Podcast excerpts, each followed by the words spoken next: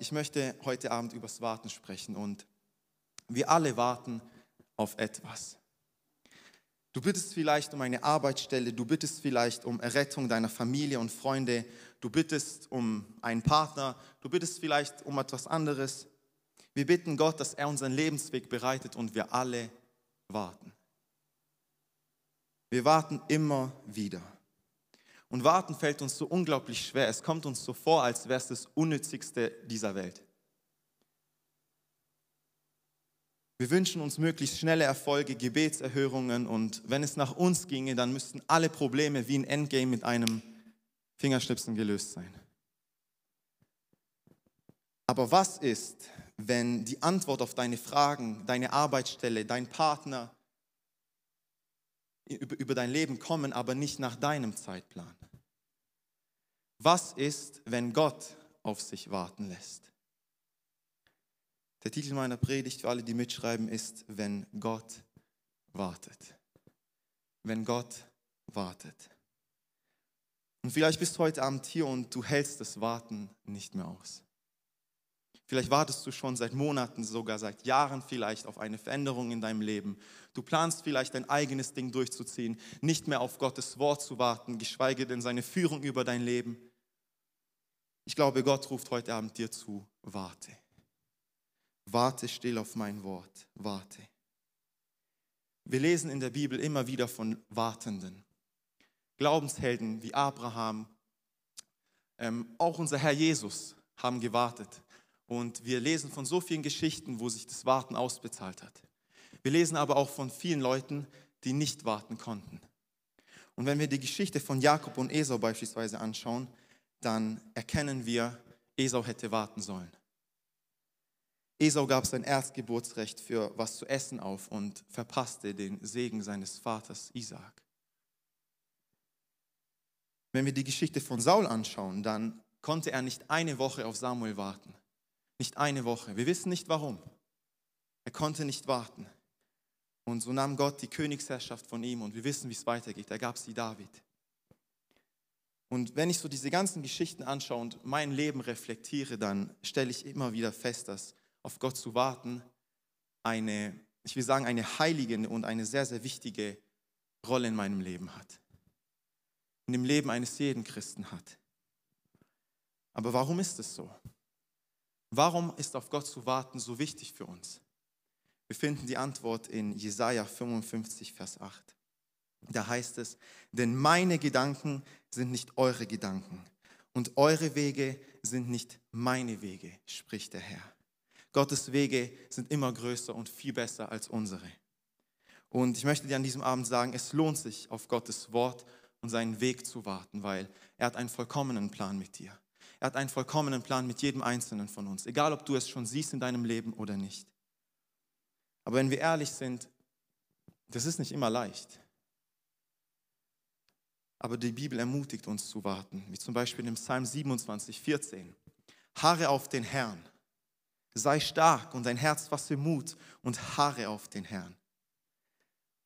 Harren ist so ein älteres Wort und ich möchte es dir einfach machen. Harren bedeutet mit bestimmter innerer Erwartung sehnsüchtig warten. Du wartest mit einer bestimmten innerlichen Erwartung sehnsüchtig auf etwas. Und auch wenn es manchmal hart sein kann, warten trainiert unsere geistlichen Muskeln. Amen. Es heißt in Jesaja 40, 31, aber die auf den Herrn harren, kriegen, helft mir, neue Kraft. Dass sie auffahren mit Flügeln wie Adler, dass sie laufen und nicht matt werden, dass sie wandeln und nicht müde werden. Warten bewirkt so viel Gutes in uns. Es bewirkt, dass wir beständig beten, weil wir alle haben Bedürfnisse. Wir sind Menschen und Gott ist derjenige, der uns diese Bedürfnisse gibt, der uns alles gibt, was wir brauchen. Er ist immer treu und nur wenn wir auf sein Eingreifen warten, auf sein Wort warten, dann können wir seine Treue in unserem Leben erfahren. Dann wird seine Treue in unserem Leben sichtbar. Es zeigt auch, dass wir vollkommen von unserem Schöpfer abhängig sind. Wir alle, wir brauchen ihn. Wir alle, wir warten auf sein Eingreifen und warten hilft uns dabei, dass wir dieser Tatsache bewusst werden und während wir warten, das Schöne dabei ist, in dieser Zeit, Die Zeit ist nicht deprimierend, darauf komme ich noch nachher, aber während wir warten, erleben wir Gott ganz persönlich. Wir erleben, dass wir abhängig von ihm sind. Wir erleben, dass nur er uns helfen kann, dass nur er uns beistehen kann. Aber Warten gibt uns auch eine sichere Zukunft. Warten gibt uns Hoffnung auf eine sichere Zukunft. Warten bedeutet nichts anderes, dass du auf etwas wartest, was du nicht siehst oder was du nicht weißt. Wie kann man dann sagen, es ist eine sichere Zukunft? Es heißt in Römer 8, ab Vers 25, ähm, da wir also das, worauf wir hoffen, noch nicht sehen, warten wir unbeirrbar, bis es sich erfüllt. Das Schöne dabei ist, wir sind dabei nicht allein. Es heißt weiter, und auch der Geist Gottes tritt mit Flehen und Seufzen für uns ein. Er bringt das zum Ausdruck, was wir mit unseren Worten nicht sagen können. Auf diese Weise kommt er in unserer Schwachheit zu Hilfe, weil wir nicht wissen, wie wir beten sollen, um richtig zu beten. Und Gott, der alles durchforscht, was im Herzen des Menschen vorgeht, weiß, was der Geist mit seinem Flehen und Seufzen sagen will. Denn der Geist tritt für die ein, die zu Gott gehören so ein, wie es vor Gott richtig ist. Eines aber wissen wir. Jetzt kommt ein Vers, den wir immer wieder zitieren. Alles trägt zum Besten derer bei, die Gott lieben. Sie sind ja in Übereinstimmung mit seinem Plan berufen. Während wir warten, während wir in dieser Zeit sind, wo wir warten, vielleicht auf Heilung über dein Leben, vielleicht auf einen Partner über dein Leben, vielleicht auf eine Arbeitsstelle, was es auch sein mag, bist du nicht alleine. Gottes Geist ist da, er ist in dir, er umgibt dich. Und unser großes Problem ist meistens nicht, dass wir dieses Warten nicht aushalten können, sondern ist Ungeduld. Wir sind sehr ungeduldige Menschen. Uns fällt es manchmal schwer, im Drive-In zu warten. Weil die Ungeduld ist das, was uns daran hindert, zu warten und das Warten wirklich zu erlernen. Weil Warten ist ein Prozess. Und ich möchte an diesem Abend fragen, wer ist hier, der schon mal ein Wort vom Herrn, eine Prophetie, irgendwas, ein Versprechen über dein Leben bekommen hast und es sich noch nicht erfüllt hat? Wer ist hier, der etwas vom Herrn empfangen hat, was sich noch nicht erfüllt hat? Und wir lesen es auch in der Bibel. Es heißt in Hesekiel 12, 21 und 22, darauf gab der Herr mir folgende Botschaft. Er sprach, du Mensch, welche Redensart geht da bei euch in Israel um? Ihr sagt, die Zeit vergeht, aber die Visionen der Propheten erfüllen sich nie. Gott missfiel es, dass einige Spötter da waren, die ähm, behauptet haben, dass all das, was Gott durch Hesekiel gesagt hat, sich nicht erfüllen wird. Und es schien so, als würden sich diese Dinge, die vorausgesagt wurden, niemals eintreffen. Und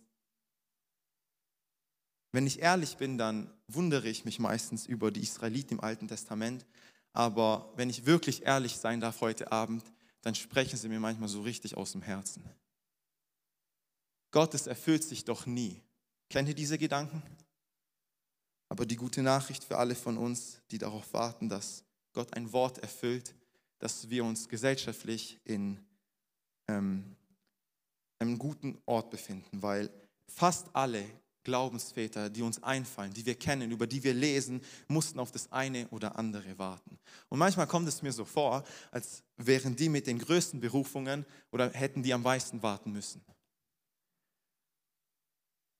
Und als ich mich vorbereitet habe und als ich über dieses Thema nachgedacht habe, kam mir sofort Abraham in den Sinn.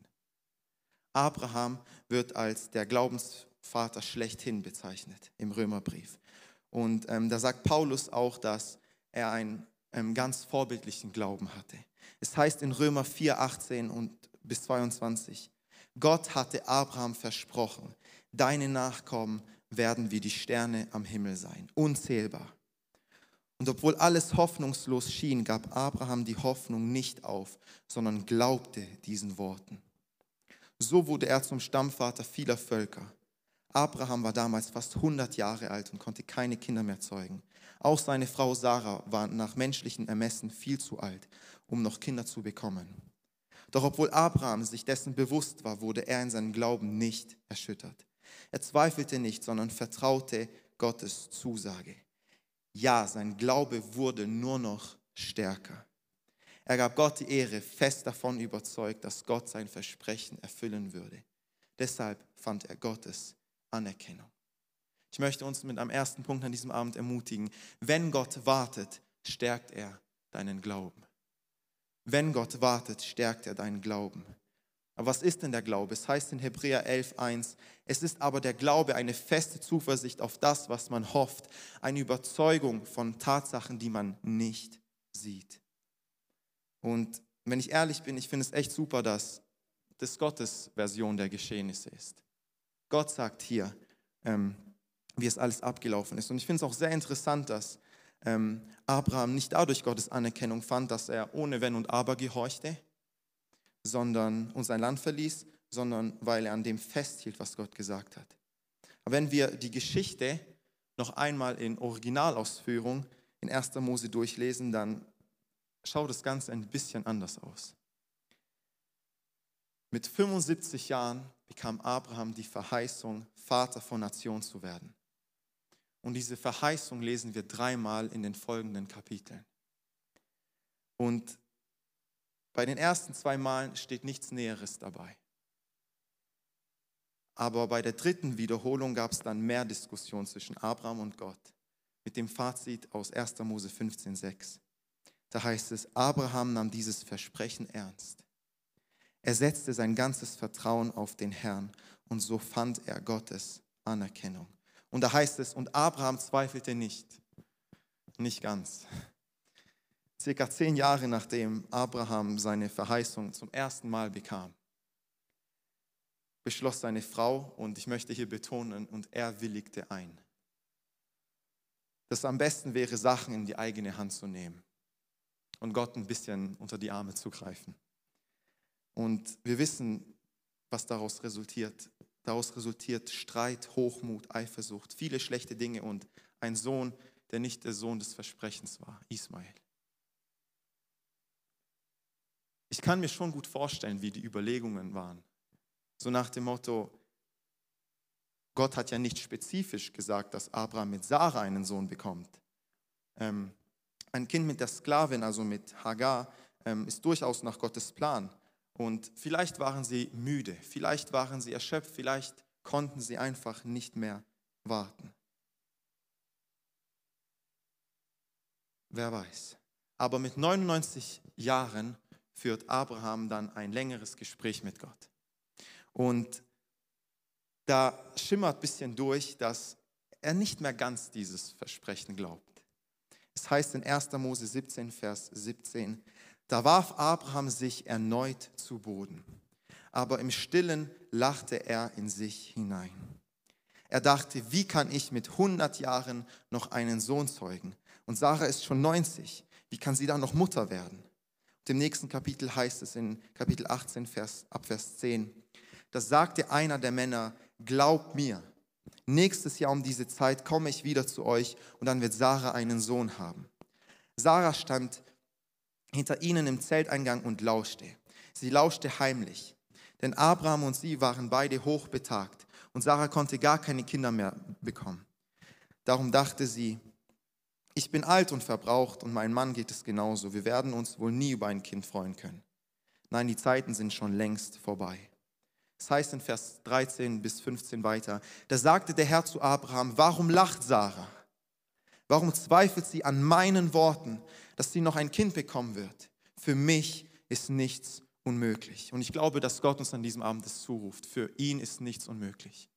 Dort, wo du vielleicht das aufgibst über dein Leben, wo andere Menschen dir einreden und sagen, es macht keinen Sinn mehr, schon längst vorbei, Gott hätte da und da wirken sollen, die Zeit ist vorbei. Ich glaube, Gott ruft zu und sagt, für mich ist nichts unmöglich. Es heißt weiter, nächstes Jahr um diese Zeit komme ich wieder zu euch. Dann wird Sarah einen Sohn haben.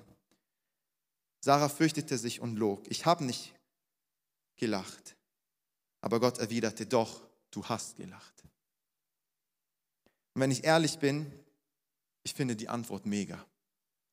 Ich kann mich voll damit identifizieren. So nach dem Motto, Gott, du hast es total falsch verstanden. Gott, du weißt ja alles, aber nein, ich habe nicht gelacht. Es ist, ist nicht so, wie du denkst.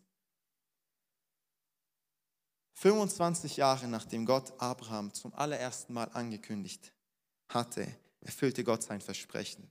Oder besser gesagt, einen Schritt davon. 25 Jahre vergehen und Isaac wurde geboren. Mir zeigt es, dass Gott nie zu spät kommt. Mir zeigt es, dass Gott immer sein Versprechen hält. Und ich weiß nicht, wie sehr du das fühlst in deinem Leben und in deiner Situation, die du vielleicht heute Abend mitgebracht hast und in der du dich befindest. Aber ich bin hier und ich möchte dir helfen und ich möchte dich ermutigen und dir sagen, Gott kommt niemals zu spät. Wenn Gott wartet, stärkt er deinen Glauben. Er stärkt deinen Glauben. Wisst ihr, wer aber auch ein sehr gutes Beispiel ist? Josef. Josef hatte einen Traum mit circa 17 Jahren. Und der hieß, dass sich seine ganzen Brüder sich einmal vor ihm verbeugen werden. Und Josef war voller Euphorie. Und was hat er gemacht? Er ging zu seinen Brüdern und hat ihnen alles bis ins kleinste Detail erzählt. War vielleicht nicht so eine gute Idee, weil diese Brüder waren dann eifersüchtig auf ihn. Sie dachten sich bestimmt, du kleiner Knirps, wir werden uns vor dir beugen, wart mal ab. Und die Träume, also sein Versprechen, bekam er mit 17 Jahren. Und die gingen alle sofort in Erfüllung. Auch ein kleiner Scherz. Da kam alles erstmal Schlag auf Schlag ins Schlechte, ins Negative. Er wurde nach Ägypten verkauft und war dort ein Sklave. Er war dort ein Sklave mit 17 Jahren. Er hat nichts Falsches zu dem Zeitpunkt gemacht. Wir lesen von nichts Falschem. Er hat einen Traum von Gott. Er erzählt es seinen Brüdern, seiner Familie, seinen eigenen Geschwistern. Und sie verkaufen ihn. Das Interessante ist, er blieb aber in dieser ganzen Zeit treu. In dieser ganzen Zeit in Ägypten, währenddessen er blieb treu. Und er wurde an Potiphar verkauft und Potiphar merkte schnell, dass Josef ein guter Mann war, weil alles, was er getan hat, hat ihm oder wurde ihm gelungen. Es ist ihm gelungen, weil Gott an seiner Seite war. Und nicht nur Potiphar merkte das, sondern auch Potiphars Frau. Und sie forderte, oder er, sie forderte Josef auf, mit ihm zu schlafen. Und dann kam gleich der nächste, ich sage jetzt mal, Beweis dafür, dass sich doch Josef verträumt haben müsste. Er war treu, er war, wie wir sagen würden, ein Ehrenmann, er war loyal und er wurde ins Gefängnis geworfen. Und wenn ich mich in diese Situation hineinversetze, dann finde ich das richtig unfair. Seid ihr mit mir? Es ist doch unfair. Ein, ein Mann, der nichts Falsches tut, ein Mann, der ein, ein loyaler Mann ist, der nach Gottes Willen lebt, kommt ins Gefängnis. Er wurde verkauft an Potiphar nach Ägypten mit 17 Jahren. Und dort, wo er eingesetzt wird von Potiphar selbst, muss er ins Gefängnis, weil er sich loyal verhalten hat. Und ich kann mir richtig gut vorstellen, wie der Feind geflüstert hat, Jo Josef, hat Gott wirklich gesagt? Schau dich doch um, es gibt sowieso keine Hoffnung mehr und die Träume, von denen du geträumt hast, die, pff, schon zu spät, vergiss es, lass es sein. Kennt ihr diese Stimmen in eurem Leben? Wo Gott, wo, wo Gott, wo, wo ihr Stimmen hört, es, ist, es lohnt sich nicht, lass es sein. Ich weiß nicht, ob du diese Stimmen kennst, aber ich kenne diese Stimmen. Und ich möchte betonen, Josef blieb in allem treu, selbst im Gefängnis. Egal wie demütigend, wie unfair, wie sehr es nicht seine Schuld war oder wie sehr ihm Gott was anderes gesagt hatte, er blieb treu. Und dann kam ein kleiner Hoffnungsschimmer. Es kam ein kleiner Hoffnungsschimmer. Er deutete zwei Träume und einer davon bedeutete für den Mundschenk das folgende. In 1. Mose 40, Vers 13 bis 14 in drei Tagen wird der Pharao dich aus dem Gefängnis herausholen und wieder in dein Amt einsetzen. Dort, wo er im Gefängnis ist, dort, wo er nicht sein müsste, deutet er einen Traum. Trotzdem ist er treu in dem, was er tun sollte. Und es heißt weiter, dann wirst du ihm wie früher als oberster Mundschenk dienen. Aber denk an mich, wenn es dir wieder gut geht. Erzähl dem Pharao von mir und bitte ihn, mich hier herauszuholen. Ich kann mir richtig gut vorstellen, wie Josef sich gefreut hat, dass der Mundschenk wieder eingesetzt wird und dass der Mundschenk vom Pharao erzählt und dass er auch vielleicht rauskommt. Drei Tage später erfüllte sich das, was der Mundschenk dachte, äh, was, was Josef ähm, gedeutet hatte, aber der Mundschenk dachte nicht mehr an Josef und er vergaß ihn einfach. Er vergaß ihn dort im Gefängnis. Und dann vergehen zwei ganze Jahre. Zwei ganze Jahre im Gefängnis, unschuldig, loyal, treu. Und inzwischen ist Josef circa 30 Jahre alt und er deutet einen Traum vom Pharao. Und daraufhin wird er zum Stellvertreter des Pharaos über ganz Ägypten gemacht.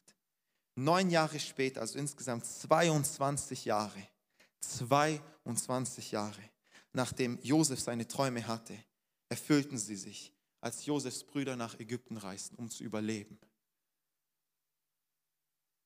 Weil es war eine große Hungersnot und sie mussten Getreide kaufen.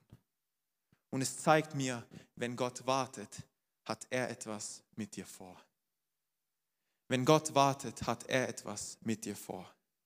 Gott hat Josef gebraucht, um das ganze Land zu versorgen. Das ganze Land zu versorgen. Ohne ihn wäre seine ganze Familie, auch diejenigen, die ihn verraten hatten, die ihn verkauft hatten, gestorben. Und ich möchte dir an diesem Abend sagen und dich ermutigen, vielleicht gehst auch du durch eine Zeit, die nicht wirklich hoffnungsvoll ist in deinem Leben, wo du nicht wirklich ein Happy End siehst. Ich will dir sagen, wenn Gott wartet, hat er etwas mit dir vor. Und das, was er mit dir vorhat, übersteigt deinen Verstand.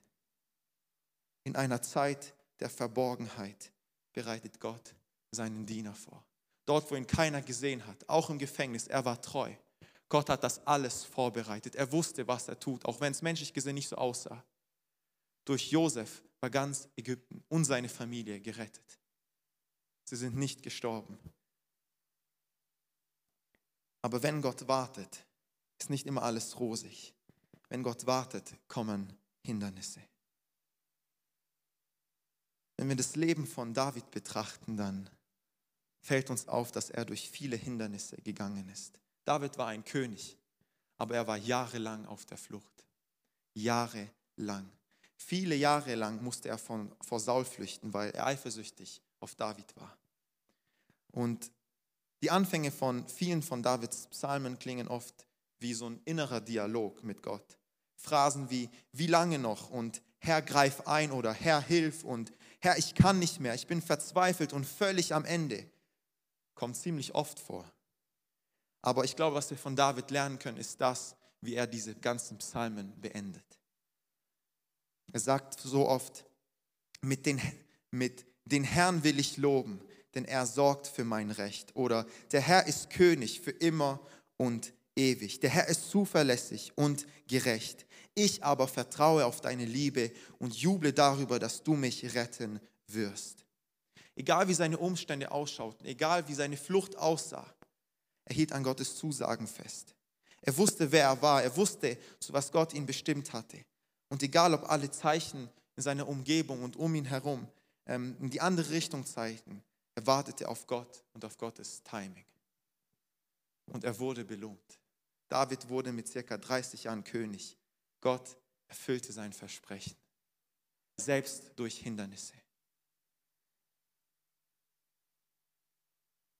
Ich möchte dich ermutigen und sagen, halte an Gottes Zusagen fest. Sein Wort kehrt niemals leer zurück.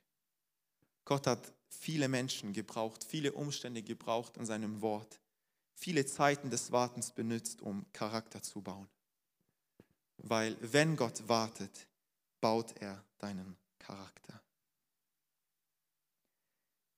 In diesen ganzen Geschichten wurden Stolz gebrochen.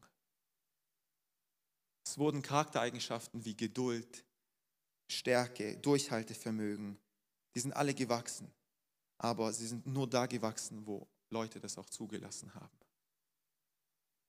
Wenn du möchtest, dass Gott deinen Charakter baut und formt, möchte ich dir sagen, lass es zu. All diese Menschen, und ich könnte hier noch viele andere erwähnen, wenn wir das Leben von Jesus anschauen. Jesus hat 30 Jahre gewartet, bis sein öffentlicher Dienst begann. Ich wünsche keinem von uns, dass wir 30 Jahre warten. Amen. Aber Jesus selbst hat gewartet. Wenn Gott wartet, baut er Charakter. Und mir ist aufgefallen, viele Dinge in meinem Leben, die Gott gesagt hat, machen oft keinen Sinn. Kennt ihr das? aus eurem Leben. Gott spricht etwas zu euch und ihr denkt euch, das macht alles keinen Sinn. How? Wie?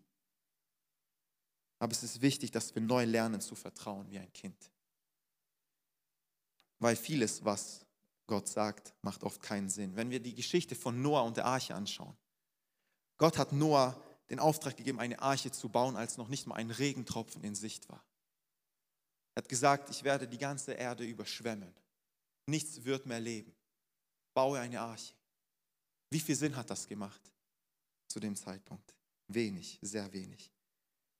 Und es ist so, dass man es manchmal gar nicht versuchen will, weil man Angst vor Enttäuschung hat, Angst vor Verletzungen hat. Es ist viel einfacher, sich gar keine Hoffnung zu machen, als vielleicht enttäuscht zu werden, dass man sich vielleicht doch geirrt hat oder als ob das wirklich Gott gesagt hat. In der Welt heißt es sprichwörtlich, mach dir da mal keine Hoffnungen. Aber das Schöne ist, bei Gott ist genau das Gegenteil der Fall. Er fordert uns auf, uns Hoffnungen zu machen. Und das Schöne ist, er gibt uns hier eine Wahl. Du kannst entweder ein hoffnungserfülltes Leben mit ein paar Enttäuschungen leben oder ein hoffnungsloses Leben, das sicher oder ungefährlich ist.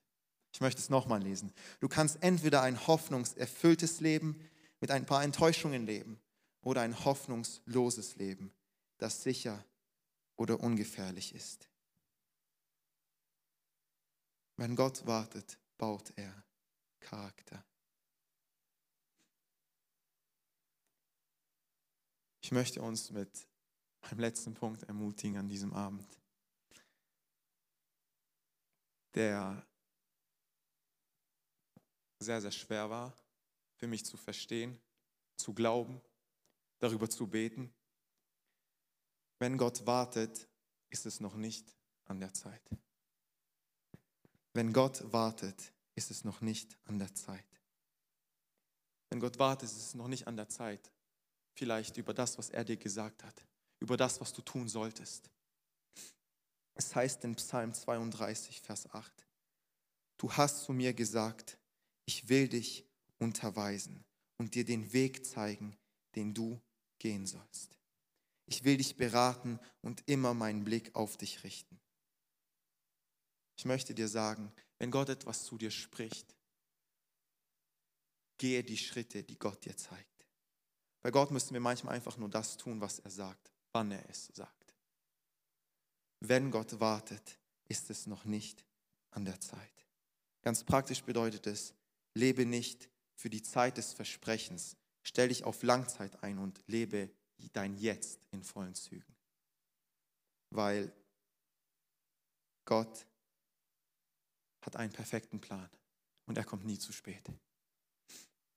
Und ich habe heute angefangen mit Hesekiel 12, 21 und 22 und ich möchte mit den folgenden Versen abschließen und das Lobpreisteam darf sich langsam bereit machen.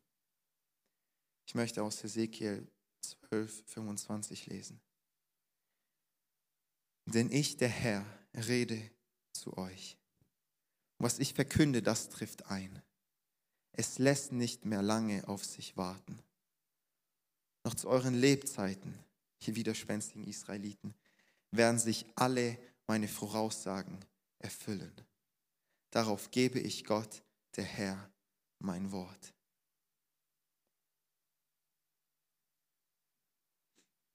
Ich weiß nicht, wie schwer es dir vielleicht fällt an dem, was Gott über dein Leben gesprochen hat, über den, was du vielleicht so oft hörst und liest in seinem Wort, über das, was er dir vielleicht schon seit Wochen oder Monaten immer wieder sagt. Ich weiß nicht, wie schwer es dir fällt, an dem festzuhalten oder an sein Timing zu glauben, daran zu glauben, dass er niemals zu spät kommt. Aber ich möchte dich an etwas erinnern. Wie oft, als du in Zeiten der Not warst, dachtest du, das ist das Ende? Wie oft haben wir gedacht, es macht keinen Sinn? Wie oft haben wir gedacht, da gibt es keine Lösung, es ist vorbei? Aber der Herr trägt uns durch. Gottes Timing kommt nie zu spät. Und wenn Gott wartet, ist es noch nicht an der Zeit. Ich möchte dich einladen, aufzustehen. Und ich möchte dich ermutigen, Auf Gott zu warten bedeutet nicht still zu sitzen und nichts zu tun, schmollen und sich zu bemitleiden. Nein, es ist eher eine aktive Zeit, wo Gott uns viele Dinge zeigt, wo Gott uns auf viele Dinge aufmerksam macht und wo wir die Dinge, die er uns sagt, tun sollen, wann er sie sagt. Denn Gott hält immer, was er verspricht. Und vor genau, okay, jetzt muss ich zurückdenken, vor knapp anderthalb Monaten war ich in einem Moment, nicht nur in einem Moment, war ich in einem Dauerzustand, will ich schon sagen, wo ich sehr viele Fragen hatte. Kennt ihr das? Wo ihr viele Fragen habt an Gott? Und an, Pfingst, an Pfingstmontag hat Gott sehr deutlich zu mir gesprochen. Über viele Fragen, über viele Zeitpunkte, die ich ihn gebeten habe, dass er sie erfüllen soll. Jetzt, weil ich ungeduldig bin. Schon seitdem ich ein kleiner Junge war, habe ich meinen ganzen Freunden erzählt, meiner ganzen Familie, dass ich es hasse zu warten. Und ich wusste, irgendwann mal kommt ein Moment in meinem Leben, wo ich lernen muss zu warten. Und an diesem Pfingstmontag hat Gott viele Dinge zu mir gesprochen und ich möchte ein paar davon erwähnen und dem mit, uns damit ermutigen. Wenn Gott wartet, ist noch nicht an der Zeit. Hier ist entscheidend der von Gott gewählte Zeitpunkt. Den Zeitpunkt, den Gott wählt, für das, was er dir gesagt hat, für das, was er dir vielleicht sagen wird in Zukunft, ist entscheidend. Und das Schöne ist, wir sind in diesem Warten und wenn wir ehrlich sind, wenn wir wirklich ehrlich sind an diesem Abend, dann bemitleiden wir uns sehr oft selbst, dass dieses Warten doch so schrecklich ist. Aber wir dürfen nicht vergessen, wir sind in diesem Warten niemals alleine. Niemals. Egal auf was du wartest, du bist nicht alleine. Und ich weiß nicht, wer das an diesem Abend braucht, aber ich möchte dir sagen, du bist nicht alleine. Der Heilige Geist selbst ist bei dir. Er hilft dir zu warten und zu vertrauen. Und der Heilige Geist hat viele Namen in der Bibel. Er wird als Tröster bezeichnet, als Helfer, als der, der uns an das Wort erinnert weil wir immer wieder an das Wort erinnert werden müssen, dass wir an dem festhalten können. Denn wenn wir an dem festhalten, was Gott sagt, stärkt er unseren Glauben. Das Schöne ist, er hat in jedem Fall die richtige Lösung für dich.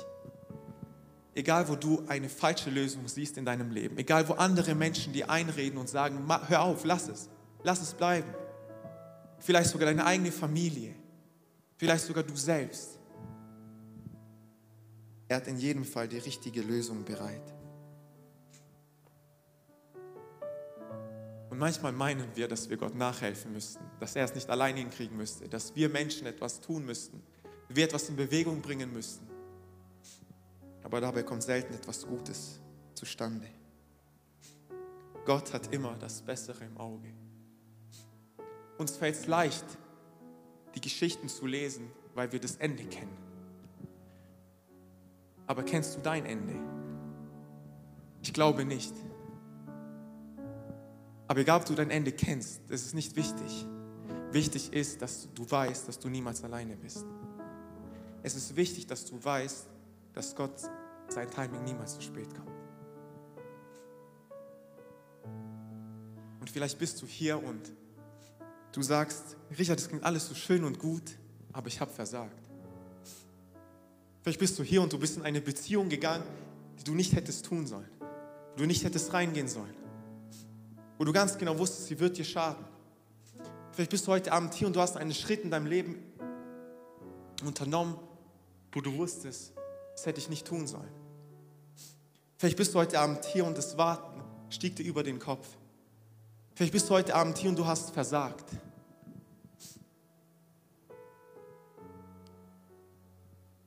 Schöne ist, ich rede mir das selber immer wieder ein, wenn ich falle. Und ich rede es mir nicht nur ein, ich rufe es aus, ich rufe es laut aus, dass Gottes Gnade größer ist als mein Versagen.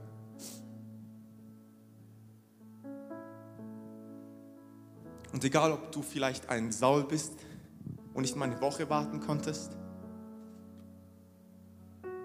Vielleicht, ob du ein Abraham bist, der 25 Jahre nicht warten konnte und schon angefangen hat, an Gottes Versprechen zu zweifeln. Das Schöne ist, dass Gottes Vergebung da ist. Dass Gottes Neuanfang da ist. Wisst ihr, was Vergebung auch bedeutet? Vergebung bedeutet auch ein Neuanfang. Wir sind immer wieder Menschen, die einen Neuanfang benötigen. Vielleicht in dem Warten, vielleicht über dein Leben allgemein. Das Schöne ist, wir dürfen einen Neuanfang haben. Wir können einen Neuanfang haben. Wir dürfen Gott an diesem Abend neu beten, dass er uns die Kraft gibt, dass wir nicht mit unseren Augen diese Umstände in unserem Leben betrachten, sondern mit seiner Perspektive. Wir dürfen Gott an diesem Abend bitten, dass er uns neu vergibt, dass er uns neu zeigt, was er mit uns vorhat. Und selbst wenn wir den, nicht den ganzen Weg kennen, selbst wenn wir nicht wissen, was er da gerade tut, selbst wenn wir es nicht verstehen, selbst wenn es keinen Sinn macht in unserem Leben, wir dürfen darauf vertrauen, dass sein Timing immer richtig ist. Du darfst Gott an diesem Abend um Vergebung beten, denn, bitten, denn Gott selbst hat es möglich gemacht indem er Jesus gesandt hat. Unser Vater, unser Schöpfer, sandte seinen Sohn für jeden Einzelnen von uns. Und egal, ob du gerade ein Problem in deinem Leben hast, was das Warten angeht oder vielleicht was Sünde angeht, Gottes Vergebung ist da für jeden Einzelnen von uns. Gottes Gnade ist da. Wir haben schon heute Abend gehört, was Gnade bedeutet. Dieser ganze Abend dreht sich um, eigentlich um Gnade. Wir dürfen einen Neuanfang wagen. Wir dürfen einen Neuanfang wagen über das, was Gott in deinem Leben vielleicht gesagt hat. Und du darfst neu darauf vertrauen. Ich möchte dir zurufen, ich glaube von ganzem Herzen, dass Gott uns alle das zuruft. Warte still auf mein Wort. Warte still auf mein Wort.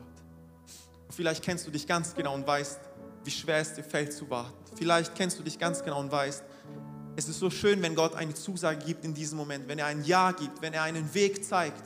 Aber wenn ich in meinem Alltag bin, wenn ich nicht weiter weiß, wenn die Umstände über mich hereinbrechen, bricht alles zusammen. Gott ruft und sagt, warte still auf mein Wort. Warte still. In dieser Stille sind wir nicht alleine. Oft denken wir, wenn wir warten, wenn wir vielleicht auch still warten, sind wir schwach. Aber die Bibel spricht, wenn wir auf den Herrn harren, wenn wir auf den Herrn warten, kriegen wir neue Kraft. Und ich weiß nicht, wer an diesem Abend neue Kraft braucht, aber diese Kraft finden wir nur bei ihm, der immer bei uns ist, selbst wenn wir warten. Ich danke dir, Gott, dass wir kommen können, wie wir sind. Ich danke dir, dass wir vor dir stehen dürfen. Und ich danke dir, dass du an diesem Abend da bist, dass wir einen Neuanfang haben können in unserem Leben. Vielleicht ein Neuanfang, weil Sünde in unserem Leben ist. Vielleicht ein Neuanfang, weil wir gezweifelt haben. Vielleicht ein Neuanfang, weil wir nicht weiter wissen und am Boden sind. Gott, deine Gnade ist größer als unser Versagen. Und du siehst jeden Einzelnen, Gott. Du siehst, wo wir versagt haben. Du siehst, wo wir nicht warten konnten. Du siehst, wo wir ein Saul waren. Danke, dass du unsere Predigt angehört hast. Wenn dich die Botschaft angesprochen hat, dann teile sie gerne mit deinen Freunden und Bekannten, dass auch sie diese Predigt hören können. Wir wünschen dir Gottes Segen.